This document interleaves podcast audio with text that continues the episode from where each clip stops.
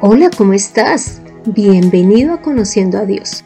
Mi nombre es Consuelo Gutiérrez y te estaré acompañando en este podcast, en donde conocerás más de Dios y cómo llevar a la práctica tu vida de fe. Te cuento que Dios nos ha dado la sexualidad con el fin de que tengamos una relación afectiva con nuestra pareja y pues el de reproducirnos. Pero cuando esta sexualidad se maneja fuera de los límites establecidos por Dios, pues tiene unas consecuencias espirituales, físicas, familiares, de salud, económicas, entre otras. ¿Y por qué te menciono esto? Porque hoy abordaremos el tema de la inmoralidad sexual o el manejo de la sexualidad. Así que iniciaremos viendo qué es moral. Y la moral es el conjunto de normas, valores, costumbres, creencias tradicionalmente consideradas buenas dentro de una sociedad y una época determinada, y que como tales son tenidas como modelo de conducta. Así que la inmoralidad sexual pues serán todas aquellas acciones, conductas y comportamientos que se oponen a la moral. Algo que hemos de establecer y que es muy importante para iniciar este episodio y tener pues las bases necesarias es que Dios es el que establece las reglas. Si nosotros nos establecemos en las que ha definido el hombre, podemos estarnos equivocando, porque debemos de ser conscientes que la humanidad crea normas, leyes y hace cosas que las vuelve tradiciones conforme a su voluntad y a sus propios deseos. Y este episodio lo vamos a basar en la porción bíblica de Primera de Corintios capítulo 6, el versículo 9 y luego del 15 al 20. ¿Acaso no saben que los injustos no heredarán el reino de Dios? No se equivoque, ni los fornicarios, ni los idólatras, ni los adúlteros, ni los afeminados, ni los que se acuestan con hombres. Y ya en el 15 dice, ¿no saben que sus cuerpos son miembros de Cristo? ¿Quitará pues los miembros de Cristo para los miembros de una prostituta? De ninguna manera. ¿O no saben que el que se una con una prostituta es hecho con ella un solo cuerpo? Porque dice, los dos serán una sola carne. Pero el que se une con el Señor un solo espíritu es. Y en el 18 dice, huyan de la inmoralidad sexual. Cualquier otro pecado que el hombre cometa está fuera del cuerpo, pero el inmoral sexual peca contra su propio cuerpo. ¿O no saben que su cuerpo es templo del Espíritu Santo, que mora en ustedes, el cual tienen de Dios, y que no son de ustedes? Pues ha sido comprado por precio. Por tanto, glorifiquen a Dios en su cuerpo. Como pudiste escuchar, aquí mencionan varias consecuencias en cuanto al mal manejo de la sexualidad. Estas consecuencias las veremos más adelante, pero ahorita solo mencionaré algunas específicas, como es que los inmorales sexualmente, como dice en el, en el versículo noveno, no van a heredar el reino de Dios. Dice allí que ni los fornicarios, ni los adúlteros, ni los afeminados, ni los que se acuestan con hombres. Esto hace alusión al manejo de la sexualidad, no solo en hombres, sino en mujeres. Y también eh, mencionan que cuando nosotros tenemos relaciones con una persona, acá pues habla de las prostitutas, pero también debemos de tener claro que esto aplica para cualquier persona, vamos a hacernos uno solo con ellos. Y resulta que Dios ya nos ha comprado por precio. Imagínate tú teniendo relaciones con una prostituta, ya sea porque seas hombre o con un hombre que también trabaja en la parte sexual porque eres mujer y haciéndote uno con él para siempre. ¿Eso te agradaría? Y además menciona que este tipo de pecado es contra el propio cuerpo. Y mira que eh, revisando la palabra para desarrollar este episodio, encontré que Dios es muy claro en el área sexual y sobre todo en el capítulo 18 de Levítico. pues yo ya había leído en otras oportunidades este capítulo, pero no lo había visto con tanta relevancia como lo veo hoy. Y es que allí voy a hacer énfasis en el versículo 3, en el 29 y los demás versículos sí los menciono pues de manera general. Y es que en el 3 dice, de Levíticos 18, no haréis como hacen en la tierra de Egipto, en la cual mora, morasteis, ni haréis como hacen en la tierra de Canaán, a la cual yo os conduzco, ni andéis en sus estatutos. ¿Por qué hago énfasis en esta porción? Y es que muchas veces nuestra sexualidad ha cambiado partiendo lo que vemos en otras regiones del país o en otros países.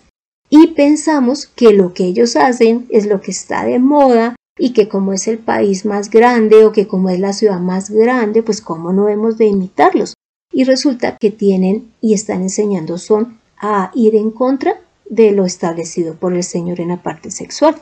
Y es que este capítulo menciona que tanto hombres como mujeres, aunque allí solamente hablan de hombres, pero esto aplica para toda la humanidad, no deben de tener relaciones sexuales o no debemos de tener relaciones sexuales con ningún familiar, ni cercano ni lejano, porque muchas veces decimos, no, pero es que es la prima, no, pero es que es la hija o el hijo de mi padrastro, entonces lo consideramos lejano y no. El Señor dice, no van a tener relaciones sexuales con nadie que sea un familiar. También dice que no se tengan con las personas que están comprometidas o casadas. También menciona que no se tendrá relaciones sexuales hombres con hombres, y esto también aplica para las mujeres. No se pueden tener relaciones sexuales con otras mujeres. Y también menciona el no tener relaciones sexuales con animales. Imagínate, en este capítulo Dios abarcó por completo el manejo de la sexualidad. También lo podemos ver en Deuteronomio en el capítulo 27. Pero mencionando en Levítico 18 el versículo 29 dice así, porque cualquiera que hiciera alguna de estas abominaciones las personas que las hicieren serán cortadas de entre su pueblo. ¿Te imaginas? Para el Señor realizar estas actividades es abominación, o sea, es algo que Él aborrece, detesta, que es inmundo para Él. Y también dice que deben de ser cortadas, es decir, estas personas debían de morir.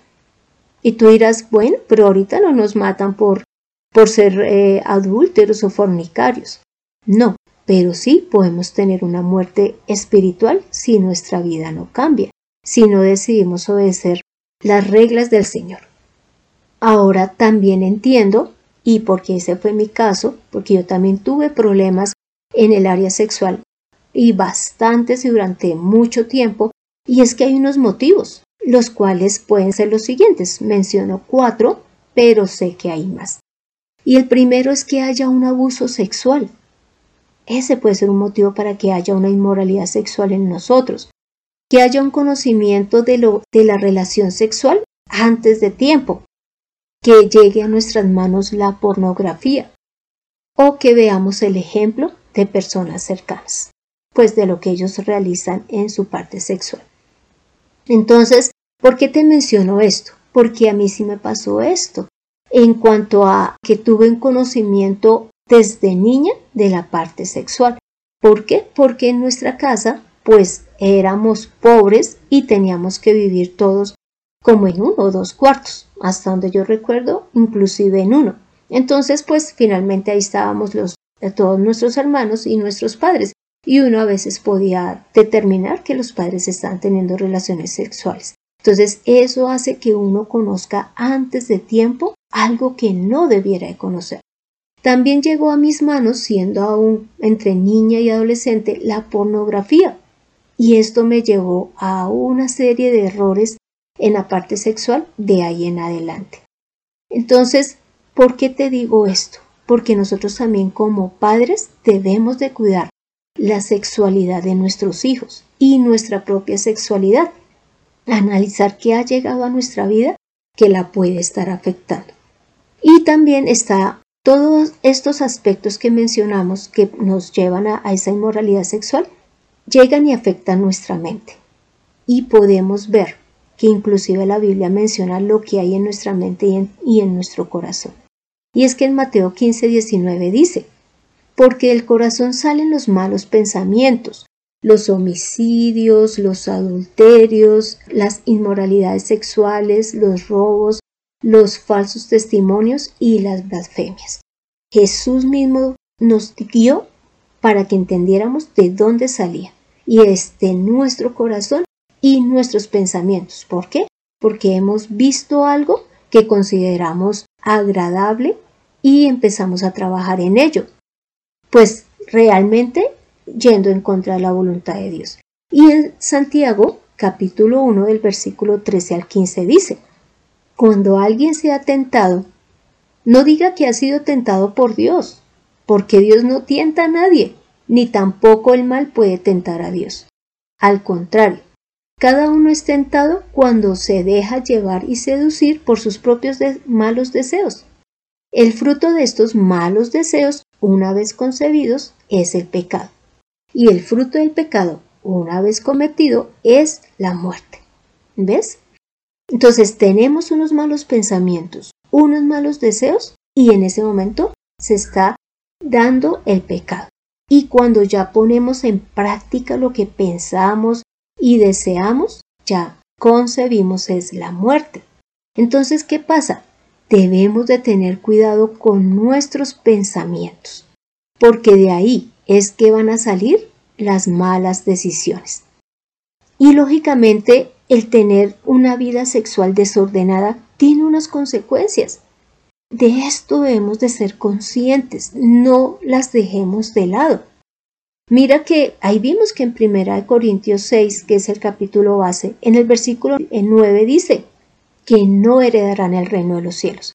Y es que entiendo, claro, la sexualidad es algo que realmente es delicioso, algo que Dios nos puso para relacionarnos con nuestra pareja y para que, ya dijimos, para también eh, tener hijos y entonces nos dejamos llevar por ella y empezamos a usarla mal y terminamos perdiendo el reino de los cielos. Pero también dice que vamos a terminar unidos a las personas con las cuales tuvimos esas relaciones sexuales y esto es para siempre. Entonces, ¿eso es lo que deseas? Estar unido en la parte física y, y emocional a esas personas con las que tuviste relaciones sexuales también vamos a ser maldecidos por el Señor, porque esto lo menciona en Deuteronomio 27 del versículo 20 al 23 cuando cometemos esas inmoralidades sexuales. Podemos tener una separación familiar, es decir, que nuestra esposa o nuestro esposo decidan divorciarse. ¿Por qué? Porque Dios sí permite el divorcio cuando ha sido por fornicación, por adulterio. También vienen las enfermedades venéreas, los embarazos indeseados, el maltrato físico, y todo esto lleva a la pérdida de valor de cada persona. Así uno se sienta, entre comillas, feliz desarrollando cada una de estas actividades, como la fornicación, el ver pornografía, bueno, tener relaciones sexuales con personas de nuestro mismo sexo, eso finalmente sí va a hacer que nosotros mentalmente perdamos valor. Y también se da una cadena de pobreza en nuestra familia y pues lógicamente en nuestra propia vida. Así que huyamos, huyamos de la inmoralidad sexual. ¿Por qué? Porque tiene unas consecuencias graves, no solamente en la parte acá de la vida natural, sino en la parte espiritual. Así que hay un trabajo por realizar. Y este trabajo consiste básicamente en cuatro cosas. Tú podrás encontrar muchas más y que ellas sean puestas en práctica. Y lo primero es conforme a lo que leímos, y es que huyamos de las pasiones juveniles y huyamos de esta inmoralidad sexual, de la fornicación. Mira lo que dice en 2 Timoteo capítulo 2 versículo 22. Huye también de las pasiones juveniles y sigue la justicia, la fe, el amor y la paz, con los que de corazón limpio invocan al Señor.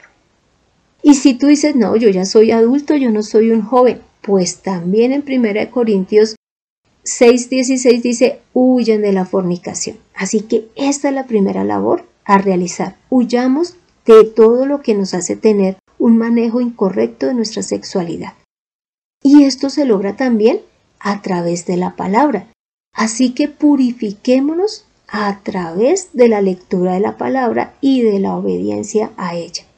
Y es lo que dice el Señor en Primera de Pedro 1.22, en donde podemos leer.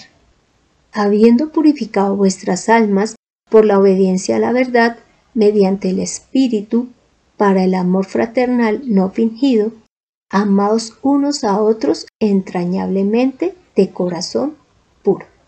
Y aquí menciona tres cosas súper importantes y es, nosotros somos purificados cuando obedecemos la verdad, es decir, la palabra.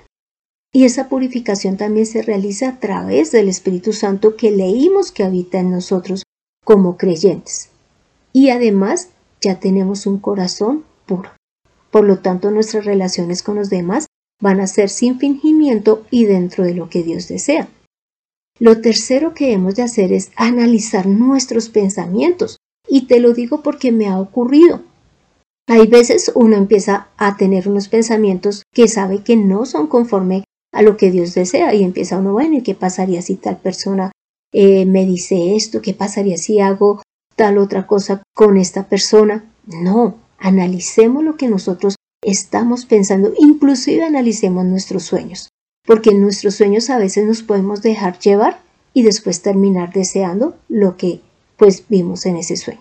Entonces, más bien que nosotros tengamos la mente de Cristo, como lo dice en 1 Corintios 2:16.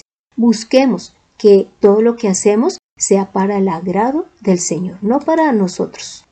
Y lo cuarto es que glorifiquemos a Dios en nuestro cuerpo y espíritu, como lo dice ahí en Primera de Corintios en el capítulo 6 y en el versículo 19 al 20, en donde dice, ¿o no saben que su cuerpo es templo del Espíritu Santo, que mora en ustedes, el cual tienen de Dios y no son de ustedes, pues han sido comprados por precio, por tanto, glorifiquen a Dios en su cuerpo. Entonces, como puedes observar, nosotros debemos es de usar nuestra vida para darle la gloria al Señor. ¿Por qué? Porque Él mismo es el que nos limpia de nuestros pecados, Él mismo es el que purifica nuestra mente y nuestro cuerpo. Inclusive en Colosenses 1.16 dice que todo fue creado en Él, por Él y para Él. Nosotros estamos hechos es para servirle al Señor, para darle la gloria y la honra a Él y predicar del Señor, quien nos saca a todos de la inmoralidad sexual. Y te lo puedo decir porque así lo hizo Él con nosotros. Y ahora, dándole la gloria al Señor y esforzándonos en salir de esta inmoralidad sexual, vamos a tener unos beneficios, los cuales son la vida eterna, que nuestro cuerpo sea miembro del cuerpo de Cristo, que su Espíritu Santo habite en nosotros, y pues que en otras palabras seamos un solo espíritu con Dios no con otras personas. Además vamos a ser bendecidos en vez de maldecidos por el Señor. Y vamos a tener libertad, libertad física, emocional. Vamos a tener tranquilidad porque no vamos a tener que hacer cosas a escondidas porque sabemos que son incorrectas para las personas y para nosotros mismos. Vamos a ahorrar dinero, imagínense. Vamos a tener una mente y un cuerpo sano y un hogar libre de celos y de desconfianza. Y si de pronto eres de los que piensa que el sexo es para disfrutarlo de la mejor manera y sin ningún control, pues debes de analizar que realmente sí existen las enfermedades sexuales, sí existe el maltrato emocional y físico a través del desorden sexual. Así que más bien obedece y obedece a las reglas establecidas por Dios porque Él siempre va a buscar lo mejor de nosotros. Y mira, y si tú también dices, ay, no, pero es que eso era para los judíos y eso es en el, en el Antiguo Testamento, pues no. Pues te cuento que en Hechos 21-25 los apóstoles le dijeron a los gentiles, vengan, ustedes absténganse de comer de lo sacrificado a los ídolos, no coman sangre de animales ahogados pero tampoco incurran en el libertinaje sexual. Así que ahí estamos nosotros incluidos. ¿Y por qué quise hablarte de este tema? Pues porque la inmoralidad sexual realmente está tomando una fuerza en las personas. se burlan es de la niña que no ha tenido relaciones sexuales, ya se burlan del joven que desea llegar eh, limpio sexualmente a su, a su matrimonio. ¿Pero por qué? Porque las tradiciones, las costumbres y las leyes se están haciendo en contra de lo que Dios nos ha dicho. Pero nosotros debemos de tomar conciencia de que a quien obedecemos es al Señor. Así que huyamos de la inmoralidad sexual. Te pido que me acompañes en esta oración final. Padre Santo, gracias Señor por darnos la sexualidad. Gracias. Gracias porque es un regalo para nosotros. Señor, pero ayúdanos a llevarla de la manera en que tú lo deseas y perdónanos por las veces en que la hemos usado de manera incorrecta. Límpianos, Señor. Límpianos a través de tu palabra como tú mismo lo prometes. Señor, y ayúdanos a cuidar a nuestra familia, a nuestras niñas, niños, a cuidarnos nosotros mismos, de qué es lo que pensamos, qué es lo que vemos y qué es lo que hacemos, porque deseamos es agradarte a ti, que tu Espíritu Santo habite en nosotros, que seamos un cuerpo contigo, un solo espíritu. Señor, gracias por tanto amor. Gracias porque tú como Padre nos proteges de todo lo que nos hace daño. Padre amado, hemos orado en el nombre de Cristo Jesús. Amén y amén. Tomemos la mejor decisión. Guardemos nuestra sexualidad solo para nuestro esposo o esposa y cuidemos nuestros pensamientos. Permite que la palabra de Dios cambie tu vida en conociendo a Dios. Este fue el episodio 90, en donde vimos los lineamientos dados por Dios en cuanto al manejo de la sexualidad. ¿Por qué? Porque Él desea un cuerpo y una mente sanos que estemos usando es para su servicio. Te animo para que leas Levítico 18, Deuteronomio 27 del 20 al 23. Te doy las gracias por escuchar este podcast mientras trabajas y en compañía de los seres que amas. Y no olvides compartirlo para que más personas lleguen a la libertad sexual.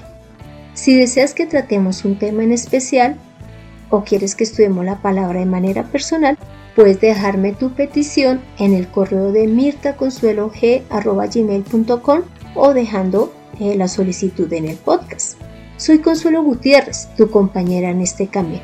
Quiero darle las gracias a José Luis Calderón por la excelente edición de este podcast.